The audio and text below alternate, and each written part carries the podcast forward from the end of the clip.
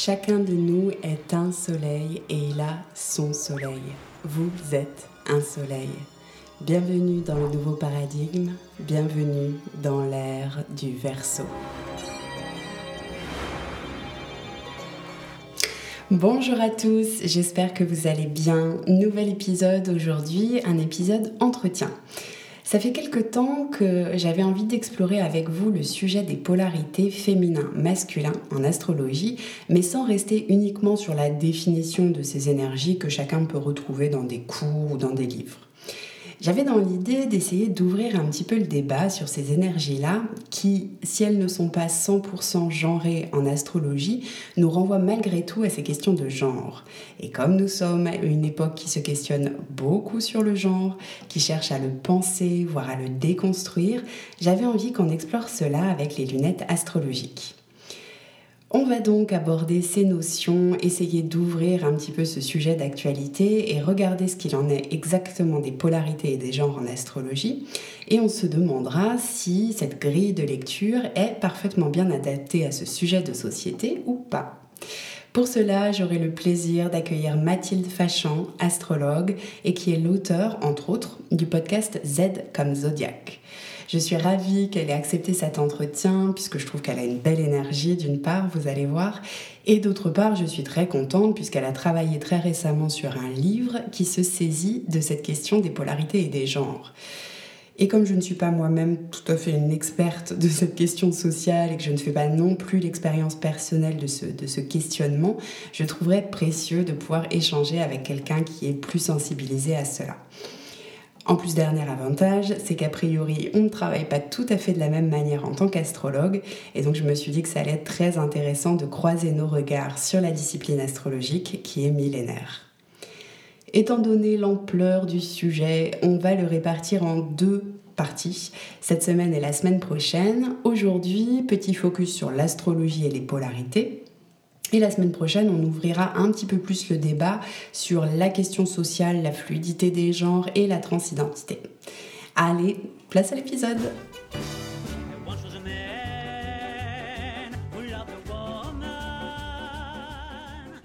Bonjour Mathilde. Bonjour, merci beaucoup de m'accueillir. Avec plaisir, grand merci à toi surtout. Est-ce que tu aurais envie peut-être pour commencer de nous faire une petite, euh, une petite présentation, nous parler un petit peu de toi, de ce que tu fais, de tes projets, parce que tu fais beaucoup de choses? Oui, je suis un peu euh, multitâche. Euh, donc en effet, donc, je m'appelle Mathilde, j'ai 32 ans, je vis sur Paris et j'ai toujours été intéressée par l'astrologie depuis que je suis petite. Du côté de mon père, j'ai une tante tante euh, Zoé, qui était elle-même astrologue, qui était elle-même multicasquette, qui faisait plein de choses à la fois, qui est écrivain, qui a été psychologue aussi pendant longtemps, mais euh, voilà, qui était passionnée d'astrologie et donc je recevais euh, chez mes parents des bouquins d'astrologie très pointus, très complets, écrits par Zoé quand j'étais petite et ça me fascinait. Et à côté de ça, donc j'ai eu un parcours où j'ai fait Sciences Po, je travaillais dans les relations presse brièvement et ensuite, je suis partie dans la restauration. Donc euh, maintenant, j'ai un café de sorcière, le Café Contresort, qui est un salon de thé, restaurant végétalien dans le 18e arrondissement à Paris. Et euh, à côté de cette euh, occupation-là, qui est déjà chronophage, parce que la restauration, ça prend beaucoup de temps. et bien, à côté de ça, en effet, j'ai commencé à faire de l'astrologie alors moi, j'utilise l'expression sur la place publique parce que voilà, je faisais déjà de l'astrologie avant, mais c'était dans le cadre de l'intime et c'était un hobby. Et j'ai commencé à faire de l'astrologie un hobby, mais que je partageais avec d'autres, en effet, en créant le podcast euh, Z comme Zodiac en 2018 et en fait ça a pris une tournure que je n'avais pas euh, du tout euh, prévue. Euh, et donc de fil en aiguille euh, voilà je suis devenue astrologue professionnelle mais c'était c'était absolument pas dans mes plans à la base. Et donc en effet j'ai écrit deux livres aux éditions Solar Astromap et Astroplanner qui est un, un agenda astrologique pour 2022.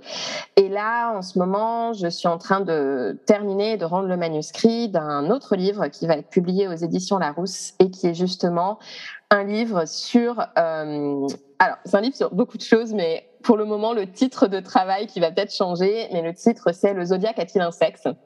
Donc on est justement euh, quand même sur les deux tiers du bouquin qui vont parler bah, de masculin et de féminin en astrologie. Pile le sujet du jour, voilà. mais oui, c'est impeccable. C'est pour ça que quand j'ai entendu parler de toi, j'ai fait ah, mais ça fait tellement longtemps que je, je me suis dit je veux faire un épisode sur les polarités et qu'est-ce qu'on entend par là. Et quand l'information m'est descendue, je me suis dit ah. c'est le moment d'en parler. Puis il y a quelque chose dans l'air aussi, je pense, par rapport à tous ces sujets-là. Donc c'est normal aussi que, que les astrologues actuellement s'emparent de ce sujet-là. quoi. Toi, finalement, qu'est-ce qui t'a interpellé sur, euh, qu'est-ce qui t'a poussé à commencer à travailler sur ce, sur ce sujet-là? Euh, c'est venu naturellement parce qu'en fait, déjà, quand j'étais ado et que je lisais des bouquins d'astrologie, moi, il y avait des choses qui me gênaient. Euh, dans certains euh, manuels. Ça m'a tout de suite interpellée. Euh, le sujet de, en général, de l'égalité homme-femme, ça m'a toujours intéressée. C'est quelque chose, on en reparlera éventuellement plus tard, mais ça a vraiment été quelque chose que j'ai perçu de manière intuitive en fait depuis l'enfance où il y avait beaucoup de choses qui me sautaient aux yeux ou qui m'écorchaient les oreilles et que je questionnais et où je n'avais pas forcément les réponses où les adultes n'avaient pas forcément non plus de réponses et puis euh, moi je suis née en 1990 et, et il y avait aussi plein de choses dont on ne parlait pas ma mère elle-même se revendiquait quand même d'un féminisme des années 70, euh, ma tante Zoé aussi, par exemple. Mais euh, donc elles m'ont quand même donné, enfin ces femmes-là, elles m'ont quand même donné des clés, mais c'était aussi, euh, c'est aussi des femmes de leur époque qui ont elles-mêmes leur féminisme a évolué et mon féminisme à moi aussi, il a évolué notamment euh, entre ma vingtaine et le début de ma trentaine où j'ai énormément lu et où j'ai appris euh, plein de choses euh, sur des concepts de genre, etc. Que, qui sont qui restent encore de niche à l'heure actuelle, même si on tend à en parler de, de plus en plus.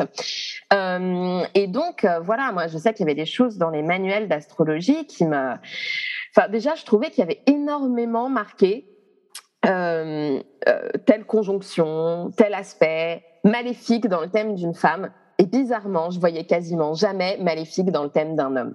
Et ça, des fois, je me disais, mais pourquoi on est à part en fait? On est, on est, je sais pas, on est des espèces d'extraterrestres. Pourquoi pour nous c'est mauvais? Et en fait, ce que ce que je voyais à chaque fois, c'est que c'était souvent euh, quand c'était lié au concept de féminité entre guillemets on en reparlera, ou au concept de euh, maternité. Et que s'il y avait quelque chose qui, dans le thème, pouvait être interprété comme entravant une version traditionnelle de la maternité et de la féminité, eh ben, c'était considéré comme mauvais. Et donc ça, moi, ça m'a toujours énormément interpellée parce que je me suis toujours posé la question de qu'est-ce que ça voulait dire être fille, être femme. Euh, c'est encore euh, des réponses, des, enfin des questions auxquelles j'ai pas forcément de réponse. Et, euh, et puis plus ça va et plus on est aussi beaucoup à jouer avec ces codes-là.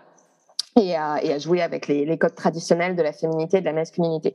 Donc forcément, en astrologie, ça m'interpelle. Et comme pour moi, l'astrologie, c'est une grille de lecture du monde, c'est obligé que, bah, du coup, comment est-ce qu'on utilise cette grille de lecture pour décrypter ces thèmes-là?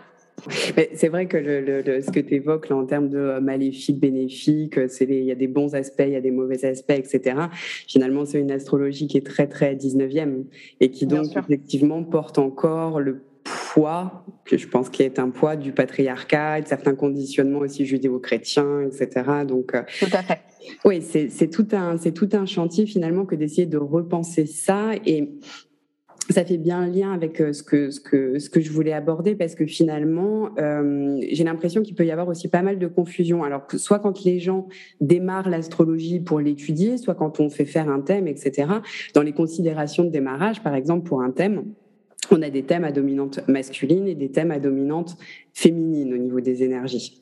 Donc ça, des fois, je sens que ça peut prêter à confusion, ne serait-ce que dans l'oreille en fait de la personne qui écoute, parce que euh, si c'est une femme, on peut avoir une dominante masculine sans aucun problème, mais du coup, la femme qui reçoit ça se dit ah d'accord, et comme un homme peut avoir une grosse dominante euh, féminine donc ça peut, ça peut prêter à confusion et je pense que ça peut être bien de repréciser un petit peu de quoi il s'agit. Hein. Donc en astrologie, voilà, on a des polarités féminines, masculines, tout simplement parce que vous avez des signes qui sont féminins euh, et d'autres qui sont masculins, qui sont donnés par les éléments, l'élément de la terre et l'élément de l'eau sont donnés comme féminins et l'élément euh, feu et air sont masculins. Et dans, dans le déroulé du zodiaque, ça passe de masculin, féminin, masculin, féminin, etc., etc. Et donc, selon comment sont positionnées les planètes dans, un, dans votre thème natal, bien entendu, vous pouvez avoir une dominante masculine ou féminine. Mais alors déjà, comment tu considères ça Toi, qu'est-ce qu'on fait de ça? Si tu tombes par exemple sur euh, une consultante qui a, euh, je reprends mon exemple, une grosse dominance masculine, qu'est-ce que ça implique finalement au niveau de ses énergies? Alors déjà, c'est vrai que euh, bah justement, peut-être qu'on en reparlera après, mais euh, j'essaye de ne plus utiliser euh, ou le moins possible le mot masculin et féminin à titre personnel. Mmh. Euh, je préfère utiliser, euh, alors soit je peux parler d'énergie extériorisée, extravertie, et d'énergie intériorisée, introvertie, d'aller chercher des ressources dans le monde extérieur, d'aller chercher des ressources dans son monde intérieur. Euh, je peux aussi parler d'émission et de réception. Après, Bon, voilà, des fois réception pour les énergies, en effet, plus yin, c'est pas toujours ça parce que, mais euh, voilà, j'essaye plutôt de naviguer avec ces termes-là. Néanmoins, quelque chose que je dis souvent, que ce soit dans les lectures de thèmes ou dans les ateliers aussi des fois que je peux donner, c'est de replacer dans le contexte. C'est-à-dire que des fois, je vais je vais dire, bah pareil, tu as donné l'exemple d'une femme qui qui viendrait en effet euh, faire une lecture et qu'il y aurait un Mars dominant ou une, dominante en signe de feu ou quelque chose comme ça. Et, euh, et, en fait, de dire euh, les énergies dont je viens de te parler, en d'autres termes plus neutres, avant initiative, leadership, force, violence, gestion de la colère, conquête, esprit pionnier, bon voilà tout ça. Une fois que j'ai dit tout ça, je dis bon, en fait, le fait est qu'on vit encore dans une société qui est très binaire sur la question du genre. On peut s'en réjouir, on peut le déplorer et le critiquer, mais c'est un fait, c'est comme ça. Donc, en fait, si je te dis, finalement, il y a aussi des énergies qui souvent sont plus euh, attendues et demandées des hommes et beaucoup moins des femmes, et ben peut-être que ça, ça va quand même te donner des clés pour te dire, mais c'est vrai qu'à chaque fois que je suis très conquérante dans le monde professionnel, euh, en amour, dans la vie en général, euh, bah, peut-être que cette personne, selon son thème, elle le vit bien. Peut-être qu'elle a encore bah, des croyances euh, limitantes qui sont peut-être héritées de, de sa famille ou qu'on lui a renvoyées en lui disant oh là là, mais t'es trop rentre dedans, t'iras jamais trouver euh, voilà l'amour de ta vie comme ça. Et puis il faut redescendre. Et puis pourquoi t'en demandes trop? Enfin, il faut se mettre en tête que peut-être la personne elle l'a mal vécu à cause de ça. Peut-être qu'elle se le permet pas assez. et ça, ça m'est déjà arrivé, notamment sur le thème, la thématique du professionnel d'en parler avec des femmes qui me disaient euh, ah c'est vrai j'ai du mal. Enfin tout le monde me dit que je suis une bonne manager mais moi j'ai peur euh, de d'aller trop loin euh, d'être mal perçue par mes collègues ou par mon équipe etc et ça c'est déjà arrivé avec des personnes qui avaient des énergies de feu tout feu tout flamme quoi donc voilà, moi je pense qu'il faut remettre dans le contexte en fait. Il ne s'agit pas de complètement bannir les mots de masculin et féminin. Euh, et ça, souvent, il y a une incompréhension et c'est une incompréhension qui a, une incompréhension qui a en général avec euh, des personnes qui vont se revendiquer féministes. Euh, on vit dans la même société. On voit bien qu'on est dans une société où ces concepts-là, ils ont encore du sens pour, pour beaucoup de monde. On les intègre malgré nous en fait, de toute façon. Donc c'est bien de se rappeler que ça existe, mais c'est bien aussi de les remettre en question et de se dire une fois qu'il y a ça, qu'il y a ces projections, qu'est-ce que j'en fais et surtout qu'est-ce que j'en fais si ça me fait du mal? Moi c'est ça qui m'intéresse. C'est pas rendre les choses neutres pour rendre les choses neutres parce que on a envie d'atteindre une espèce de pureté militante et tout. C'est vraiment pas ça en fait. Mais c'est de se dire euh, ouais si une femme elle le vit mal et que et que peut-être elle vient aussi d'un milieu social où c'est très mal vécu, où on lui demande d'être plus féminine, bah, ça nécessite d'être remis en question. Quoi. Complètement. Oui, c'est vrai qu'en ce sens, c'est très, euh, c'est très intéressant parce que effectivement, ces énergies qui sont euh, dites, enfin genrées masculines, évidemment, les femmes, euh, les femmes en sont dépositaires tout autant, quoi. c'est vrai que j'aime bien le voir. en général, plus que féminin, masculin, j'ai tendance à me le dire en yin et en yang, ce qui mhm. dégenre un tout petit peu, un tout petit peu les choses, je trouve. C'est ça que moi aussi, souvent, j'utilise ces mots-là parce que les gens connaissent un peu, mais il faut aussi remettre maintenant dans le contexte que yin et yang, c'est des concepts euh, issus d'une philosophie chinoise qui en fait est très très très très complexes et que des fois on les dénature enfin tu vois un peu trop en utilisant ça. Donc ça c'est pareil c'est des choses qui évoluent aussi euh, mais c'est bien de l'avoir en tête quoi. Voilà. c'est juste ta raison de as raison de donner la précision. C'est vrai qu'en en astrologie traditionnelle pour euh, expliquer peut-être un peu aux auditeurs qui sont plus plus novices euh, le, les énergies dites féminines sont plus intériorisées plus rentrées voilà plus réceptives etc alors que les énergies masculines sont dites plus sortantes.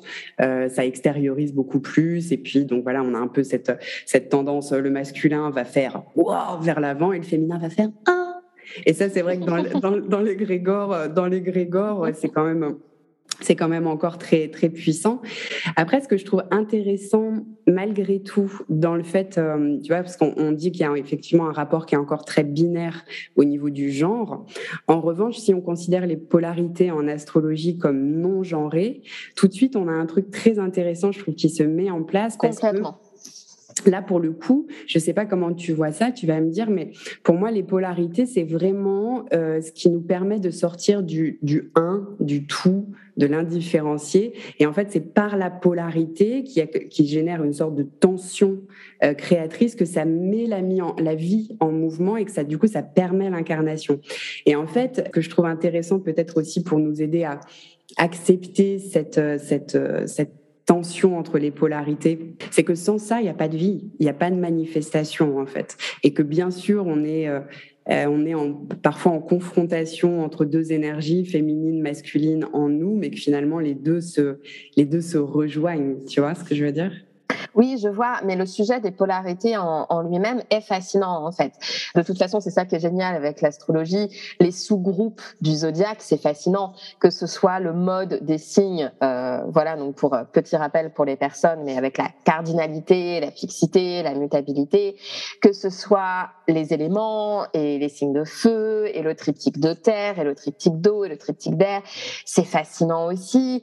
Et la polarité, elle est fascinante. Et j'aime bien aussi avec cette idée de polarité que dans le zodiaque, on est vraiment sur une espèce de, de montagne russe, quoi. On monte, on descend, on monte, on descend. Et à chaque fois, cette idée de j'agis, je reçois, je donne, je reçois. Je...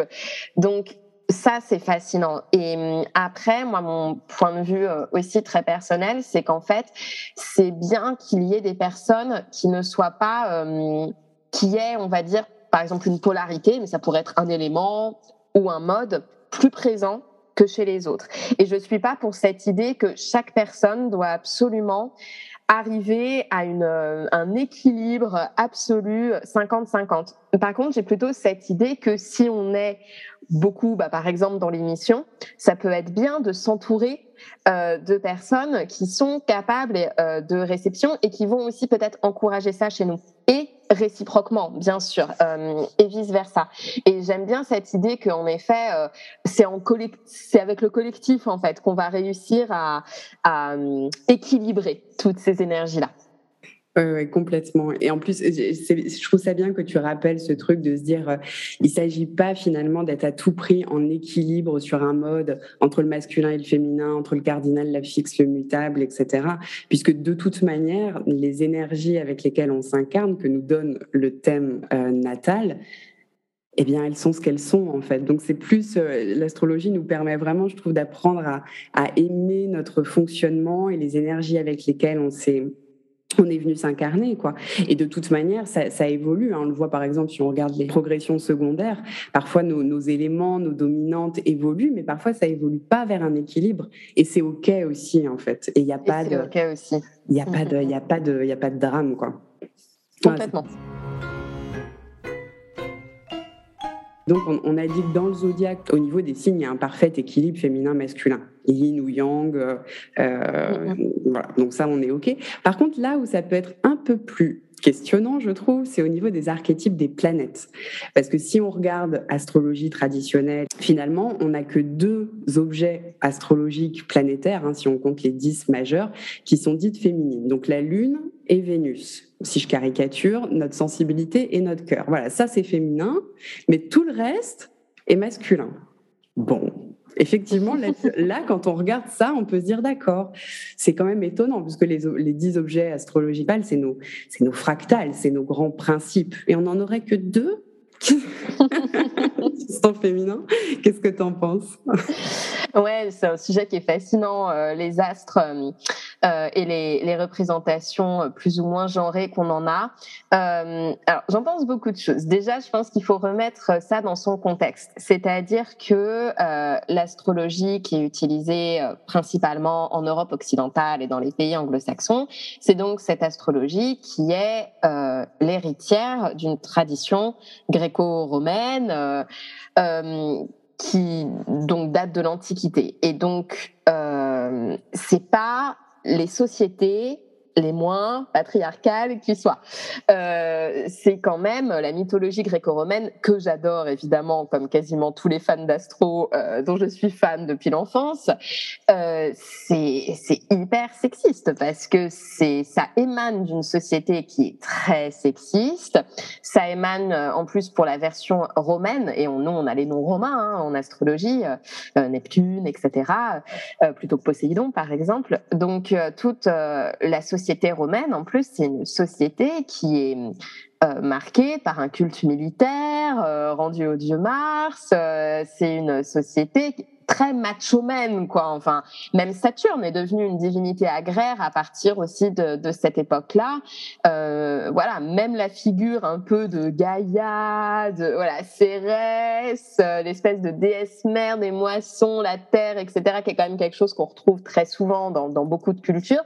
Même là, ils se sont dit, on va le filer au vieux barbu euh, Saturne, quoi. Et je dis ça avec beaucoup de, beaucoup de tendresse pour Saturne puisque j'ai un énorme stellium en Capricorne avec Saturne dans ce stellium. Donc j'aime beaucoup Saturne. Mais bon, voilà. Donc, donc ça émane de ça. Et en fait, euh, euh, c'est donc une vraie réflexion à avoir de se dire que dans le, la, le, le, la liste traditionnelle des astres et des planètes, on aurait en effet la mer nourricière et la menthe disponible, la Lune et Vénus, et c'est quand même un peu dommage. Euh, je pense qu'on peut réinventer, ce ne sont que des mythes et des histoires. Donc euh, rien ne nous empêche à l'avenir de représenter Mars euh, comme une guerrière, rien ne nous empêche de représenter le Soleil comme une reine, comme une monarque, et donc de déplacer un peu ces figures-là, quoi, de, Mars, de Apollon, Phébus, et de faire l'inverse aussi, parce que moi je suis aussi vraiment pour que les hommes se réapproprient euh, tout ce qui a été euh, consacré euh, féminin et, dénigré pour ça, l'écoute, la gentillesse, la non-violence, l'acceptation de la vulnérabilité. Enfin, c'est ça marche dans les deux sens, quoi. Et je trouve ça très dommage que ce soit des territoires aussi moqués et par notre société euh, c'est vraiment dommage. Et, euh, et, donc voilà, moi je pense qu'on peut réinventer. Donc euh, je sais que moi, ce qu'on m'a appris en astrologie, principalement par le biais donc de ma tante Zoé, elle-même, elle avait intégré à sa grammaire astrologique deux personnages supplémentaires, Cérès et Proserpine, ce qui nous amène au nombre de quatre déjà les figures vraiment marquées par du féminin, avec d'ailleurs vraiment quatre personnages. Donc on a en effet la mère, la protectrice, la lune on a euh, euh, la, compagne, la partenaire, euh, la diplomate aussi, Vénus. On aurait avec Cérès la citoyenne, l'artisane, l'ouvrière, la pédagogue, la citoyenne émancipée, Cérès, et puis rattachée au signe de la Vierge, du coup. Et puis on aurait Proserpine, reliée au taureau, qui serait la femme qui sait jouir d'elle-même, en fait, et qui devient sujet de son propre désir. donc on aurait déjà quatre versions intéressantes euh, de, figures féminines avec euh, leur contrepartie masculine. Et puis on aurait euh, bah, du coup quatre quand même astres restants, plus marqués, plus marqués masculin neutre en fait, qui est tout un sujet hein, d'ailleurs hein, que on a tendance surtout avec la langue française à, considérer que, le masculin est neutre, mais mais on aurait voilà quatre figures qui seraient pas du tout sexuées, qui seraient pas qui serait situé sur un plan un peu plus d'un ailleurs. Pourquoi pas? Donc en fait, on a on a cette possibilité-là, soit de ramener des astéroïdes. D'ailleurs, je sais que euh, Caroline Moy euh, sort un bouquin chez Hachette, je crois, euh, qui sort en mai sur les astéroïdes et les astéroïdes féminins en fait, donc avec Junon, avec Vesta, avec Pallas Athéna. donc ça peut être une solution. Et puis l'autre solution, ce serait juste de diversifier les figures et donc de dégenrer les astres. Comme je disais, quoi, Mars, ça peut être la guerrière ou, ce genre de choses. Mais c'est à nous de le faire parce que si on reste sur la tradition hellénistique, on va, va pas s'en sortir. non, mais c'est une vraie question parce qu'effectivement, moi, ça m'a toujours. Euh, je me rappelle quand j'ai commencé, ça m'a autant j'étais ok avec le fait que les signes du zodiaque soient euh, féminin, masculin, féminin, masculin, etc. Mais par contre, au niveau des astres, je me suis, bah alors là, c'est quand même très curieux, quoi. Euh, et à la fois, en astrologie traditionnelle, si on veut faire des comparaisons de thèmes, par exemple dans un couple, euh, si je suis une femme et que je regarde euh, comment se comporte mon compagnon, je vais aller regarder Mars. Et inversement, euh, inversement, si, si je suis un homme, on va aller regarder Vénus pour la compagne. Donc, y a, on se dit, ok, donc il y a une petite obligation que les astres soient genrés, mais en fait, c'est là où c'est aussi très très paradoxal, je trouve, c'est que si par exemple on prend euh, la lune, qui est censée être un archétype féminin dans l'astrologie traditionnelle, euh, si une lune est en balance, donc dans un signe masculin, la lune devient masculine en fait. Donc du coup, il y a forcément un croisement. Et en même temps, la balance, quand tu regardes les archétypes de la balance, c'est des choses qu'on attribue euh, au féminin dans notre société. Euh, la conciliation, euh, la médiation, s'adapter aux partenaires, accepter les codes sociaux, on a, on, se, se, se, parer de, de, de, la mode, du partenaire ou de la partenaire en face, etc. Donc, et le signe du Capricorne, qui est censé être un signe féminin, euh, est relié à d'ailleurs à Saturne, euh, figure patriarcale euh, s'il en est, et, le signe du Capricorne, de la froideur, de la rigueur, de la discipline, de la persévérance, de l'austérité sont des choses qui sont plutôt reliées à une, à une, figure très masculine. Et puis après tout, Mars y est exalté, donc c'est bien la preuve que. Donc je dis ça avec ironie bien sûr. Donc en fait, tout est toujours tout dépend de comment est-ce qu'on est-ce qu'on agence. Et ce que tu viens de dire, c'est hyper intéressant parce que déjà moi-même, je suis euh, bisexuelle, donc j'ai déjà eu euh, des aventures et des relations avec des femmes. Et je fais partie de cette communauté LGBT+. Il y a beaucoup de personnes euh, qui, qui s'en réclament ou qui se considèrent queer, qui viennent me solliciter pour des lectures de thèmes. Donc, ce que tu viens de dire, par exemple, sur ah bah tu vois, je suis une femme, je vais aller chercher Mars pour voir mon compagnon, etc. Mais qu'est-ce qu'on fait en fait? Et, euh, et, ça, c'est des choses à, réinventer et euh, et en fait, euh, moi, j'ai l'impression que Mars et Vénus parlent juste de deux versions de la libido.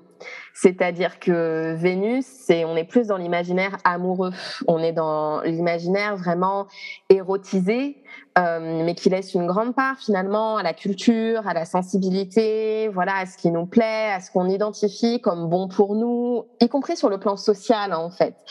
Euh, et puis à côté, Mars, pour moi, c'est un peu la libido bête et méchante, quoi. C'est ce truc de, voilà, cette personne passe devant moi et je suis à ça de lui lancer ma culotte quoi. Enfin voilà, c'est et ce truc de c'est pas très réfléchi, t'as pas forcément envie d'avoir euh, une relation hyper construite, etc.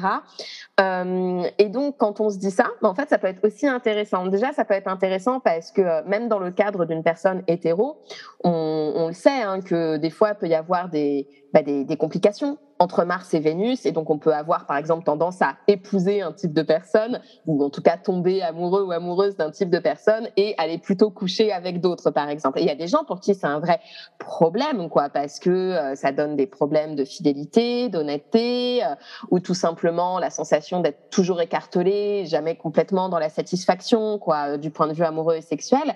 Donc ça, c'est valable pour tout le monde. Et alors en plus, dans le cadre de personnes qui sont homosexuelles, ben, en fait, c'est intéressant aussi parce que bah il y a quand même Mars dans le thème de femmes lesbiennes, il y a quand même Vénus dans le thème d'hommes homosexuels.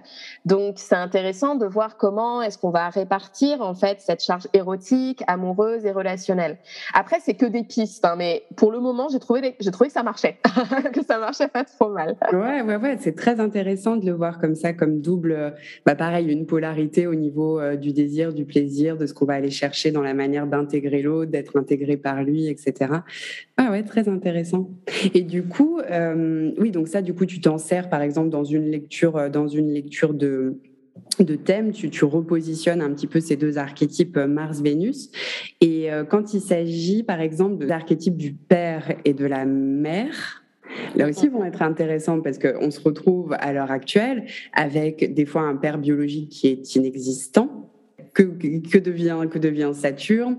Euh, ça peut être aussi un couple un couple un couple d'hommes euh, homosexuels qui euh, ça va être de plus en plus possible maintenant. J'ai vu l'autre jour qu'il pensait euh, il pensait bientôt pouvoir prendre deux spermatozoïdes, rendre un spermatozoïde ovule et faire Incroyable. en sorte. Ouais, tu vois, c'est c'est quand même, quand même fou. Ouais. Donc bah, il va falloir qu'on s'adapte et qu'on s'ajuste à tout, tout ça. Donc au niveau de l'astrologie, qu'est-ce qu'on fait des figures père et mère C'est intéressant. Ouais, ouais, ouais. Bah pareil, ça c'est des choses euh, que j'ai beaucoup, euh, enfin voilà, que je teste aussi euh, depuis depuis quelques années et pour le moment, je trouve que ça fonctionne pas mal. En fait. J'aime bien dire que la Lune et le Soleil sont en effet des figures, et parfois Saturne quand même, sont des figures parentales. Donc en fait, de dire le ou la parente ou parfois, par exemple, pour Saturne, je veux aussi dire les adultes qui nous ont euh, inculqué dans l'enfance ben, un sens des responsabilités, de limites de soi, etc. Parce que final, ça peut être plein de monde. Des fois, déjà, c'est pas nos parents qui nous élèvent, donc ça peut être les grands-parents, ça peut même être des fois des tuteurs, des tutrices, des familles, euh, euh voilà, d'accueil, de, etc. Donc, euh, et puis pour vraiment Lune et Soleil, voilà, je veux dire, la Lune, c'est le ou la parent qui donne le socle émotionnel, par exemple, qui va vraiment servir de, de repère sensible, qui va donner les repères affectifs euh, et qui du coup va avoir une influence sur notre capacité ensuite, y compris à l'âge adulte, de se sentir rassuré, de se sentir en sécurité, de pouvoir exprimer sa vulnérabilité, etc., etc. Et puis pour le soleil, je suis plus sur l'idée euh, de l'adulte et en l'occurrence plutôt un parent en effet, qui est là pour élever, un peu comme Saturne d'ailleurs, et qui est là aussi pour donner des valeurs et des valeurs idéales et une forme d'impulsion, d'envie de réussir sa vie, etc. bref, toute la, toute la dialectique euh, solaire. Et, euh, et donc, en fait, ça, ça aide parce que, pareil, un petit peu comme ce que je disais au début pour euh, remettre en contexte le thème d'une d'une femme qui aurait une dominante martienne, bah là en fait souvent je rajoute alors dans notre société très souvent c'est la mère qui se charge des repères plutôt affectifs. Et euh, le père va souvent servir plutôt de modèle, d'idéal, etc. Mais en fait, ça dépend. Et j'ai vu que ça marchait. Parce qu'en effet, euh, ça m'est arrivé aussi de voir des gens qui disent euh, Ah non, mais le soleil, là, c'est ma mère. C'est ma mère parce que, enfin, tu vois, il y a un truc, même des fois, sur les professions, sur ce genre de choses.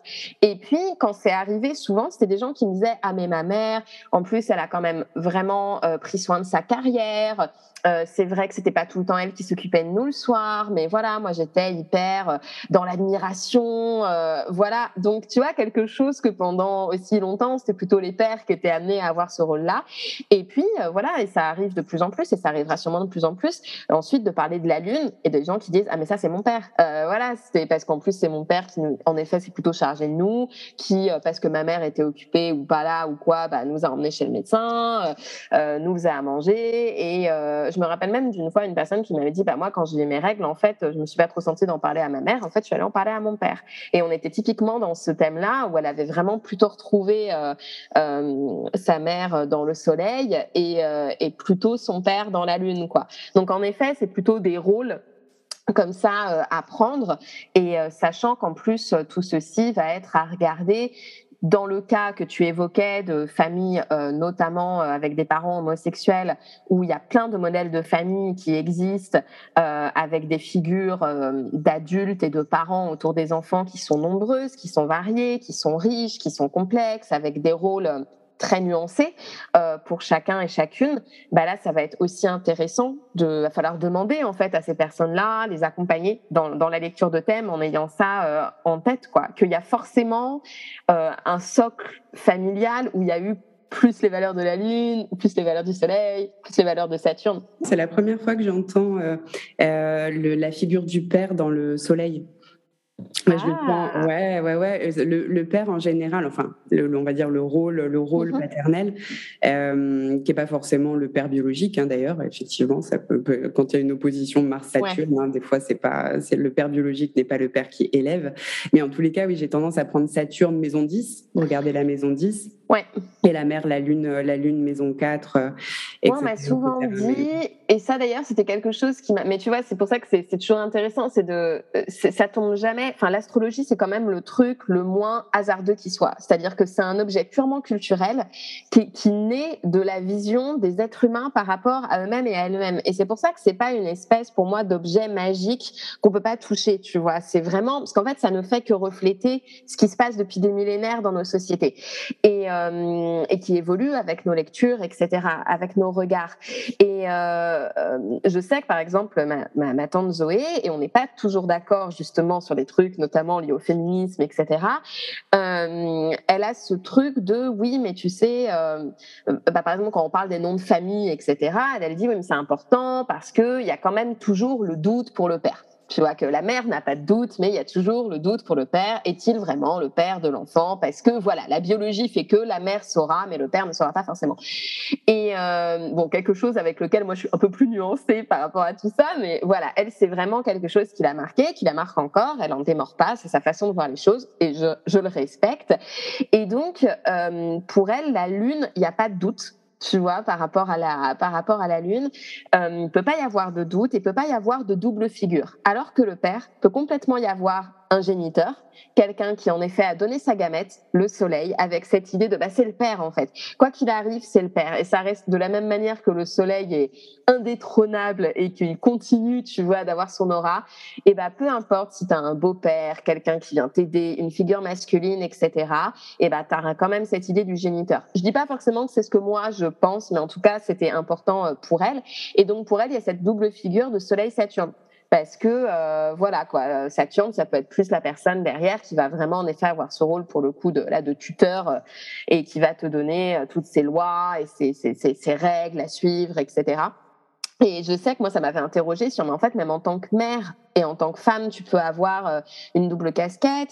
Et puis en plus, euh, il y a des mères qui adoptent. Euh, bon, en plus, ma tante le sait très bien parce qu'elle a elle-même adopté.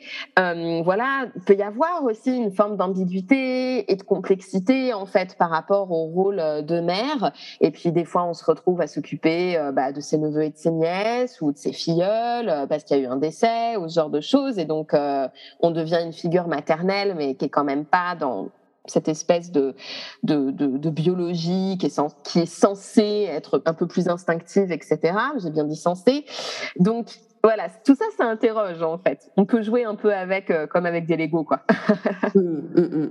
Ouais, c'est intéressant et j'aime bien l'idée parce qu'en fait, c'est vrai que euh, je, me, je, me, rends compte que si tu veux, dans mon esprit, alors j'ai un, un bon soleil vierge, bien vierge, donc c'est vrai que tu vois, une fois que j'ai une structure et que je la trouve cohérente, je me dis, OK, on marche avec ça et ça va être la manière de garder l'essentiel. Tu vois, il y a un peu, il y a un peu ce mhm. truc-là. Et à la fois, c'est, on est, on est bien d'accord que dans un archétype, il y a des mondes et des mondes et des mondes. Et alors, se baigner dans un archétype, c'est très, c'est très savoureux. Moi, j'adore faire ça. Et par contre, ce qui me questionne souvent beaucoup, tu vois, en, et en t'entendant, il y a, il y a ça, c'est-à-dire que c'est, faut pas hésiter à se ressaisir et à remoduler aussi les archétypes fonction de la culture actuelle, en fait. Et ça, je trouve ça hyper juste. Mais alors, du coup, la question que je me pose, c'est, OK, comment on fait pour euh, garder vraiment l'essence, euh, par exemple, d'un thème Je repense aux au, cas de figure euh, féminine que tu as évoqué tout à l'heure que je trouve très intéressante, ces rêves en mettre, en de la Vierge, tout ça, ça me parle. Hein, tu vois, il y a forcément un truc qui, forcément un truc qui résonne.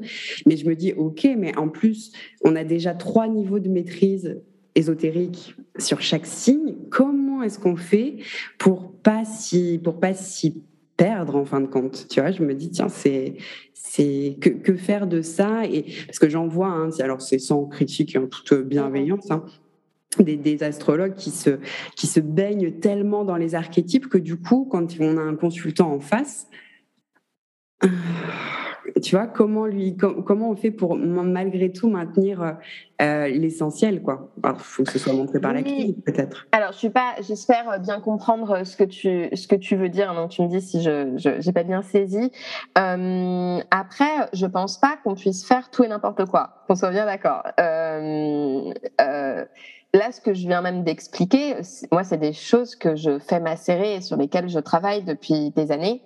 Euh, et je suis, euh, je me suis déjà euh, même, je dis pris la tête, mais avec des guillemets parce que c'est drôle, mais avec des, notamment des copines astrologues, etc. Où je suis là, c'est un contresens. Et tu vois, la personne est là, non, c'est faux, c'est un contresens. Bon, voilà, les espèces de, de débats d'astrologues, mais et voilà, et qui peuvent être très drôles et très enrichissants. Et, et au moins à chaque fois, je dis, c'est drôle comment l'astrologie d'un ou d'une astrologue euh, reflète son thème astral, quoi. C'est génial, quoi. Enfin, tu vois. tu sais, les choses qu'on a du mal à comprendre, enfin, généralement, c'est, tellement ça reflète quelque chose. Ou, euh, je, je, pense euh, vraiment qu'on peut pas non plus faire dire tout et n'importe quoi.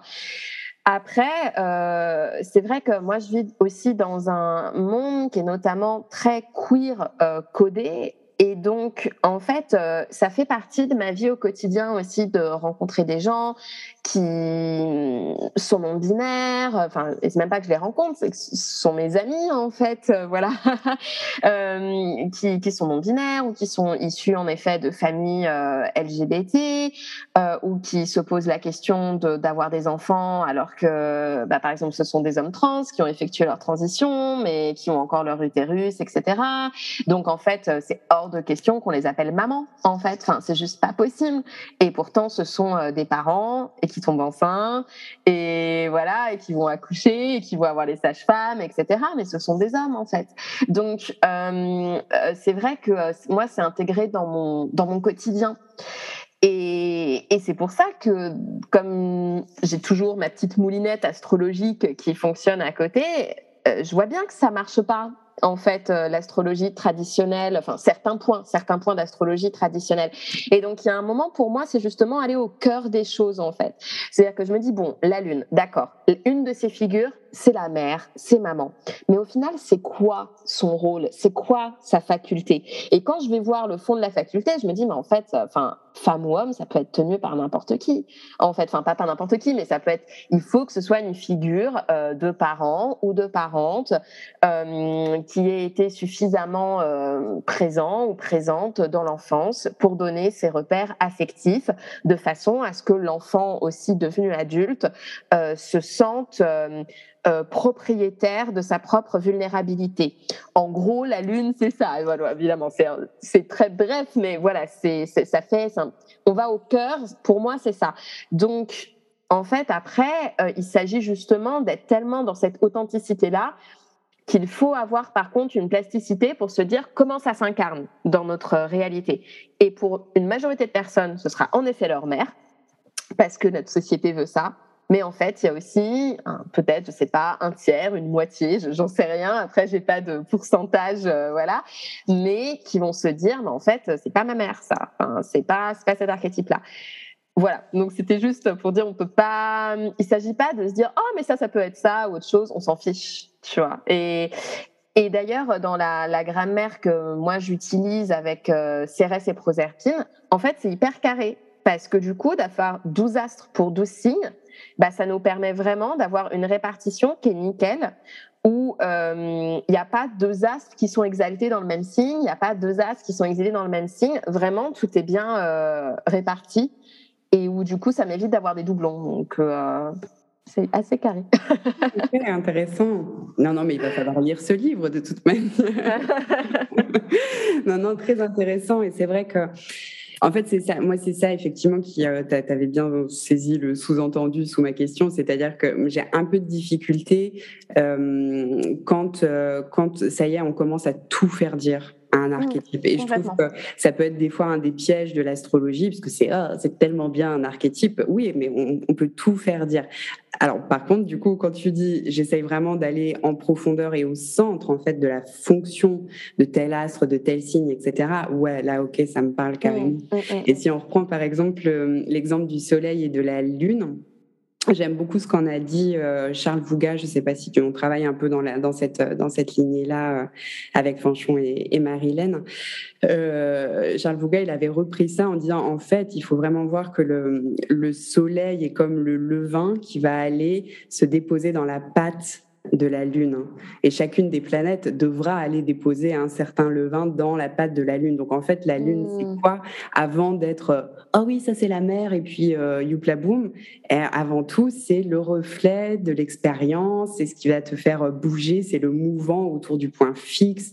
Et tu vois, j'aime vraiment bien cette idée de, en fait, le genre finalement, au bout d'un moment, ça devient presque Enfin, c'est des considérations très très humaines et c'est normal qu'elles arrivent et c'est bien qu'elles arrivent et qu'on se pose ces questions-là. Mais finalement, quand on descend dans le principe même de tel astre, donc Soleil Lune par exemple, tiens, d'un coup il y a quelque chose qui s'éclaire. Quoi, c'est pas parce que la Lune est une coupe ou une patte que ah ben voilà c'est juste féminin et on est content et fin de l'histoire. Ben non, c'est tellement plus c'est tellement plus profond quoi. Exactement.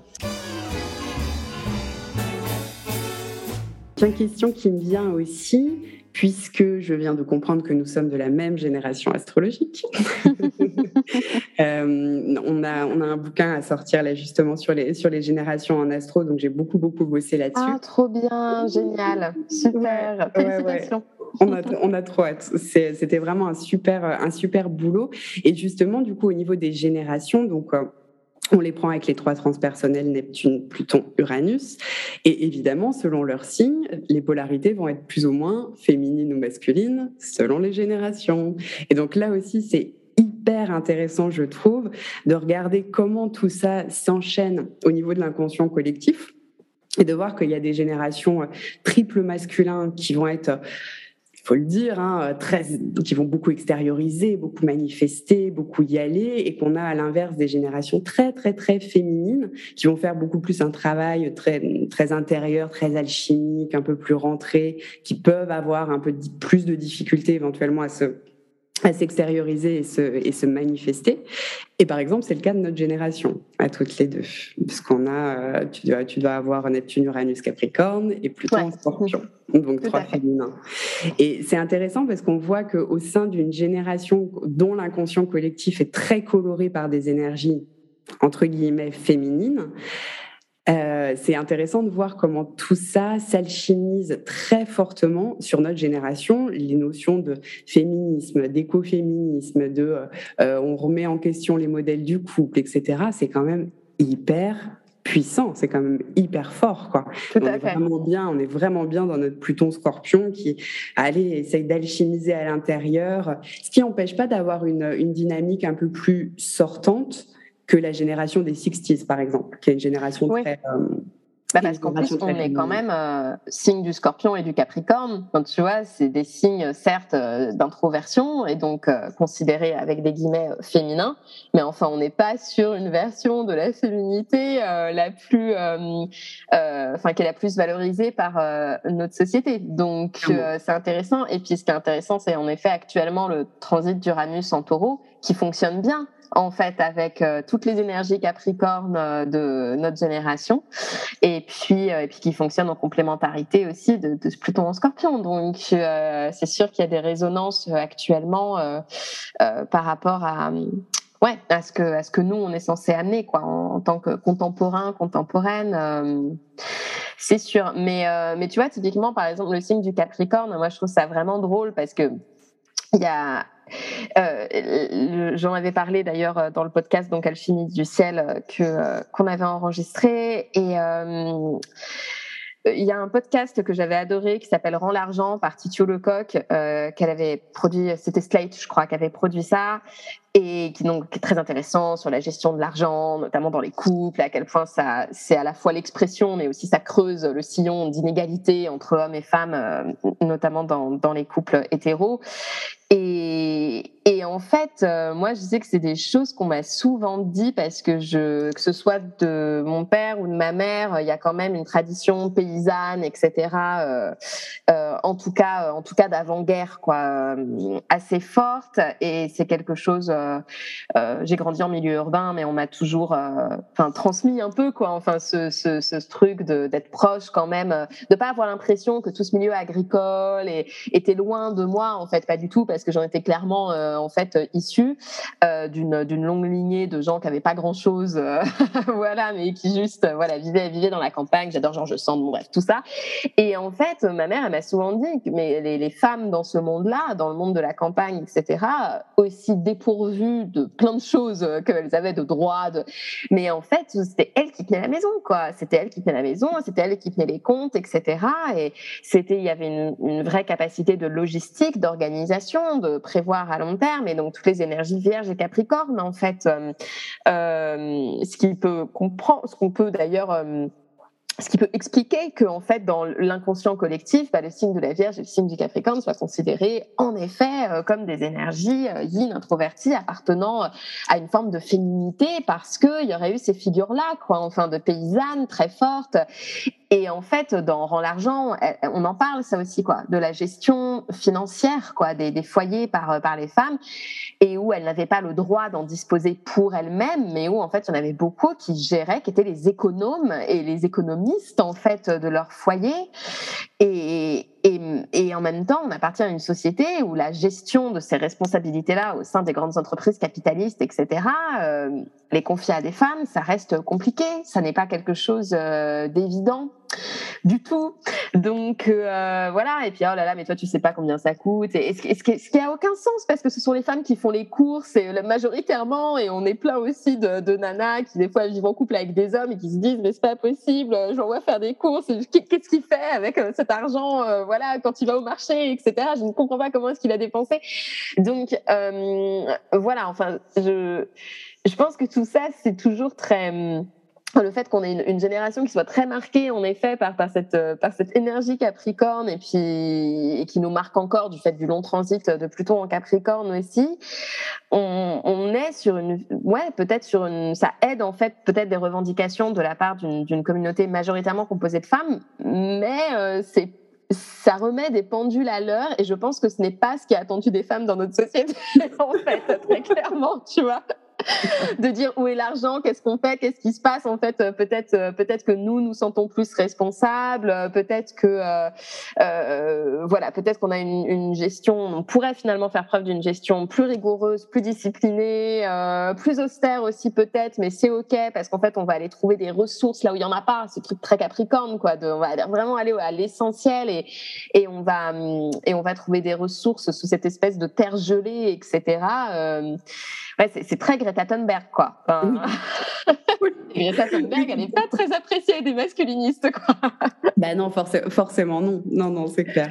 Mais c'est vrai que notre, euh, bon, c'est pas pour, pas pour valoriser notre génération plus qu'une autre, hein, loin de là. Pas du tout. Mais c'est vrai qu'on porte, euh, on porte quand même euh, donc un inconscient collectif qui est habité donc dans deux signes qui sont souvent très mal compris, le Scorpion et le Capricorne. Alors déjà en général, quand tu as des étudiants, tu dis Scorpion c'est féminin, Capricorne c'est féminin. Oh bon? Eh Oui, c'est féminin. Eh oui. Et en fait, il y a vraiment un point de bascule. Hein, quand Pluton est entré dans le scorpion et qu'il est passé à son périhélie à 15 degrés scorpion, il y avait vraiment un point de bascule à prendre. Moi, j'ai quand même vraiment cette sensation, mais c'est aussi parce que je le porte, euh, je le porte cellulairement, c'est ma génération c'est la tienne aussi, euh, mais qu'il y a voilà ce, point de bascule vers, vers un nouveau monde qui devra sortir quand Pluton va arriver dans le, dans le verso, hein, donc euh, au, premier carré. Mais, euh, mais j'ai vraiment cette sensation qu'avec ce Pluton Scorpion, on vient comme ça, parce qu'en plus on est dans la transition, air des poissons, air du verso. Donc il y a différents mondes et il y, a, différents points de bascule en fait qui sont en train de se, de se, de se créer. Et finalement que le périhélie Pluton comme ça arrive Pluton Scorpion avec Uranus Neptune en Capricorne comme c'est le cas comme c'était le cas dans nos dans nos années de naissance c'est quand même très fort. Et je me dis il y a quelque chose à revisiter au niveau voilà des notions qu'on a sur sur le genre sur c'est quoi un rapport homme-femme c'est quoi c'est quoi être une femme tu vois. Et on se pose euh, instinctivement en fait on se pose euh, moi, moi aussi, hein, tu te poses la question. Tiens, ouais, tiens. Et il y a quelque chose à revisiter, à revaloriser. Et dans le Capricorne, d'ailleurs, euh, moi j'aime bien le voir sur les trois niveaux de maîtrise, puisque le Capricorne, première maîtrise Saturne, deuxième maîtrise Saturne, troisième maîtrise Vénus. Et là, je trouve qu'on comprend, tu vois, aussi beaucoup mieux le, le, le, sens profond du Capricorne, où il y a, OK, en un premier niveau, on structure, on gère les finances, on machin, on se positionne socialement, etc., etc. Mais au plus haut niveau du Capricorne, il y a ce passage vers la vie de l'âme, vers un processus inclusif qui va ouvrir au verso. Mmh. C'est puissant hein, sur nos générations. Euh, c'est très fort. en plus, je trouve que c'est euh, il y a cette énergie très euh, fax or fax en Capricorne, voilà, de, recherche de, réalité la plus objective possible. Euh, je sais qu'il y a quelques années, euh, j'avais écouté euh, un épisode de, bah, c'était des coups sur la table de Victoire Tuaillon et, donc c'était un, philosophe des sciences qui était invité. J'ai oublié son nom parce que j'ai une très mauvaise mémoire des noms et je m'en excuse, mais je crois que le titre de l'épisode c'était les origines du mal, quelque chose comme ça. Mais donc, du coup, mal marqué le mal, évidemment, le masculin. Et en fait, donc, c'était un philosophe des sciences. Et donc, c'était intéressant parce qu'en fait, lui disait, mais justement, le, féminin et le masculin, en termes de biologie et de scientifique, ça n'existe pas. Euh, c'est-à-dire que quand on regarde, en gros, j'espère ne pas trop dénaturer sa parole car je ne suis pas scientifique, en gros, ce qu'il expliquait, c'est qu'en termes d'espèces et de biologie, on pouvait en effet euh, décrire euh, des processus reproductifs avec différents types de gamètes.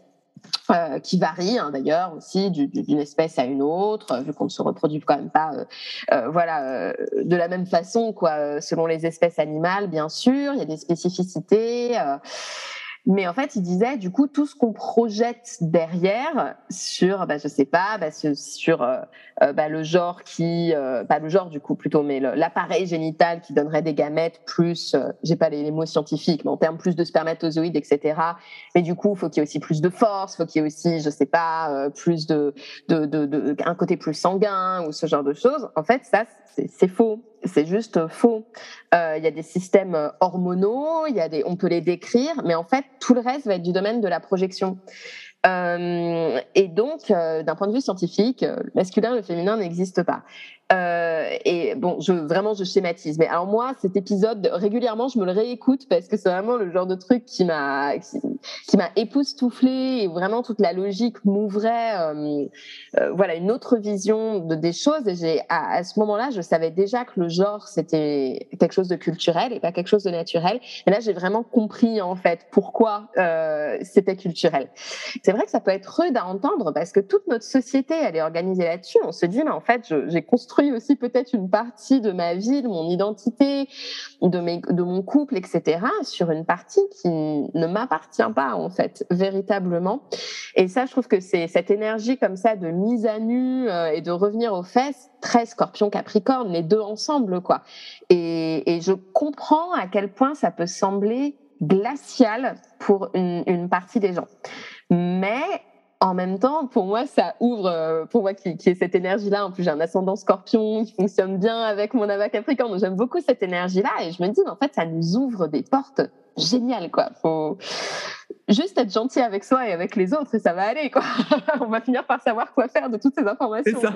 C'est ça. Puis on a, on, a encore, on a encore la vie devant nous, donc on va bien voir ce que, ça, ce que ça donne et comment ça s'alchimise, etc. Oui, c'est passionnant. Oui, on, on, apprend à aimer nos générations. C'est, Exactement.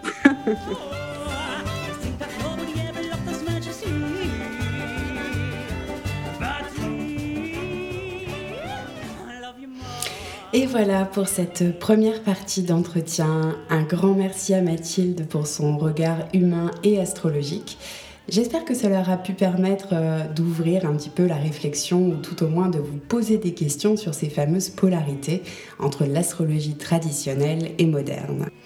La prochaine fois, nous approfondirons encore la question et nous chercherons à comprendre pourquoi notre société se passionne actuellement tant sur cette déconstruction du genre, sur la fluidité des genres et sur la transidentité.